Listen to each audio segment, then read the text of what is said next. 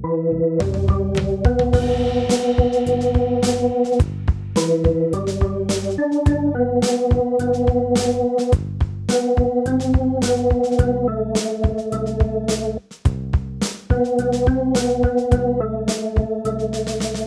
Lieben, willkommen zu einer neuen Folge, Folge 16 von Unterwegs zu neuem Leben. Seit der Folge 10 sind wir dabei, das Glaubensbekenntnis durchzugehen. Es begann mit den Worten, ich glaube an Gott, den Vater, den Allmächtigen, den Schöpfer des Himmels und der Erde. Und mit diesen Anfängen, Vater, Allmacht, Schöpfer, haben wir uns lange beschäftigt. Im Glaubensbekenntnis würde es jetzt sofort mit Jesus Christus weitergehen, aber so schnell geht's bei mir heute nicht. Ich möchte zuerst wenigstens ein bisschen andeuten, was zwischen dem Paradies, der Vertreibung daraus und Jesus Christus geschehen ist. Das ist nämlich unverzichtbar. Es gehört zu Gottes Geschichte mit uns Menschen dazu. Ich will also einige Geschichten aus dem Alten Testament erzählen, die Gottes weiteren Weg mit den Menschen beschreiben. Vor allem wird es um das Werden und den Weg von Gottes Volk gehen. Die Menschen hatten sich also von Gott abgewendet und von den Folgen dessen erzählen die weiteren Kapitel des ersten Buchs Mose, dem Mord von Kain an seinem Bruder Abel, der großen Flut und der Arche Noah und dann auch vom Bau des Turms in Babel. Immer wieder wird dabei deutlich, der Bruch zwischen Mensch und Gott ist nicht zu kitten. Aber es ist auch erkennbar, wie Gott immer wieder einen neuen Anfang macht. Und so ist es dann auch, als Gott ein neues Volk entstehen lässt. Er beginnt dabei mit Abraham. Gott beruft ihn und seine Frau Sarah. Beide sind kinderlos und nicht mehr ganz jung. Gott ruft sie aus ihrer Heimat und aus ihrer Verwandtschaft und schickt sie in ein neues Land, was er ihnen zeigen will. Und sie sollen die Stammeltern des neuen Volkes werden. Ein Volk so zahlreich wie die Sterne am Himmel. Abraham und Sarah gehorchen, sie ziehen los und kommen an. Das Land finden sie, aber auf ein Kind warten sie noch lange. Sarah fordert ihren Mann sogar auf, mit ihrer Sklavin zu schlafen, was dieser auch tut, und auf diese Weise einen Sohn namens Ismael bekommt. Aber das war nicht der Weg, den Gott eigentlich im Sinne hatte, und nach vielen Jahren des Wartens geschieht das nicht mehr für möglich gehaltene Wunder, Abraham und Sarah bekommen ein gemeinsames Kind, einen Sohn. Den nennen sie Isaak. Und mit ihm geht die Geschichte weiter. Isaak heiratet eine Frau, die er noch nie zuvor gesehen hatte. Vater Abraham hat die Hochzeit arrangiert. Man lernt in der Bibel auch einiges über Hochzeitsbräuche im alten Orient. Isaaks Frau hieß Rebekka.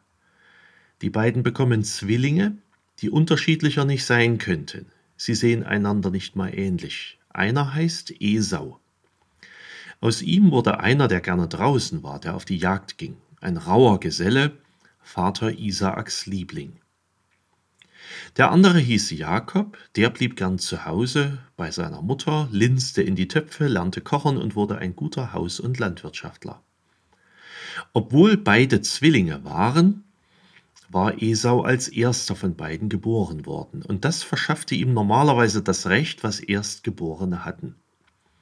Jakob verschaffte sich aber durch einen schwierigen Handel dieses Recht von seinem Bruder.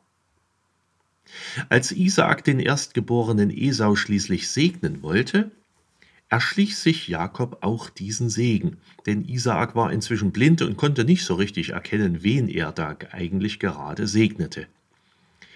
Esau war seinem Bruder sehr böse darüber.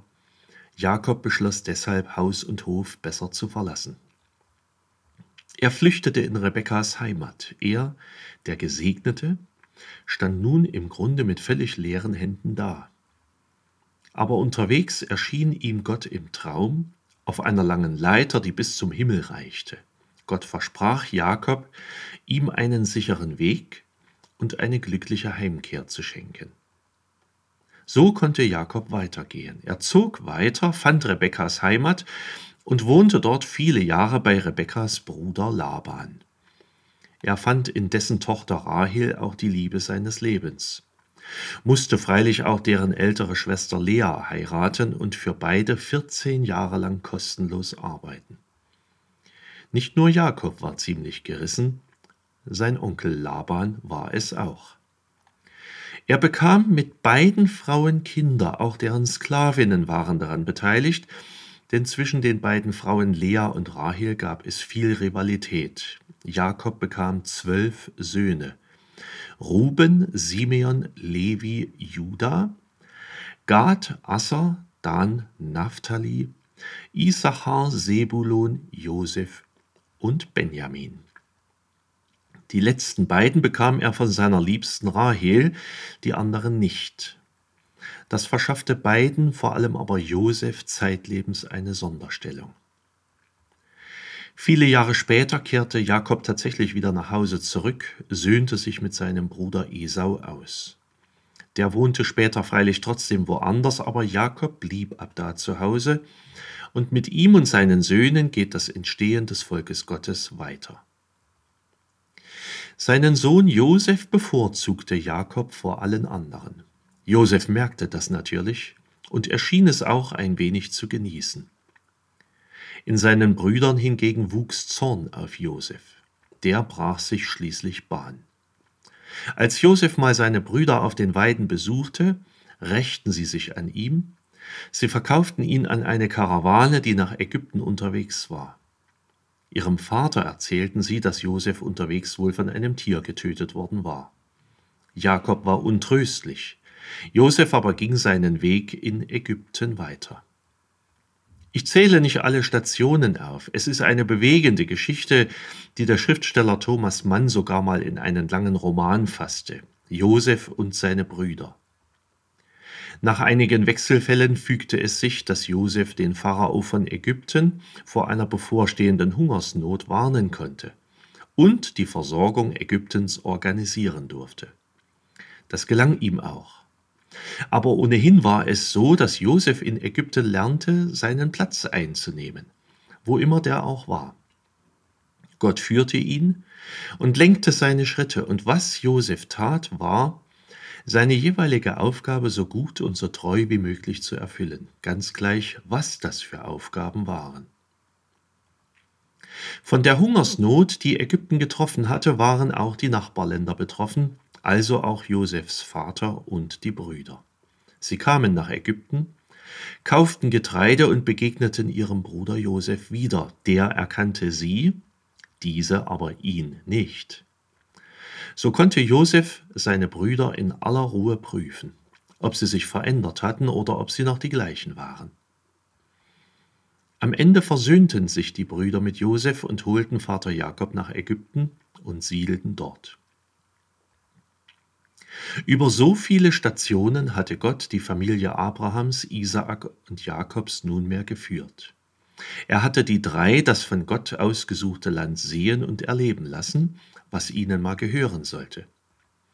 Aber nun lebten Jakob und seine Söhne erstmal in Ägypten und wuchsen dort über einige Generationen zu einem großen Volk heran.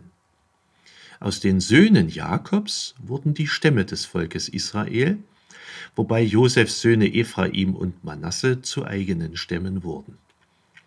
Und obwohl das gesamte Volk den Namen Israel trägt, wurde in späteren Jahrhunderten vor allem ein Sohn Jakobs zum Namenspatron aller Israeliten, nämlich der Sohn Juda.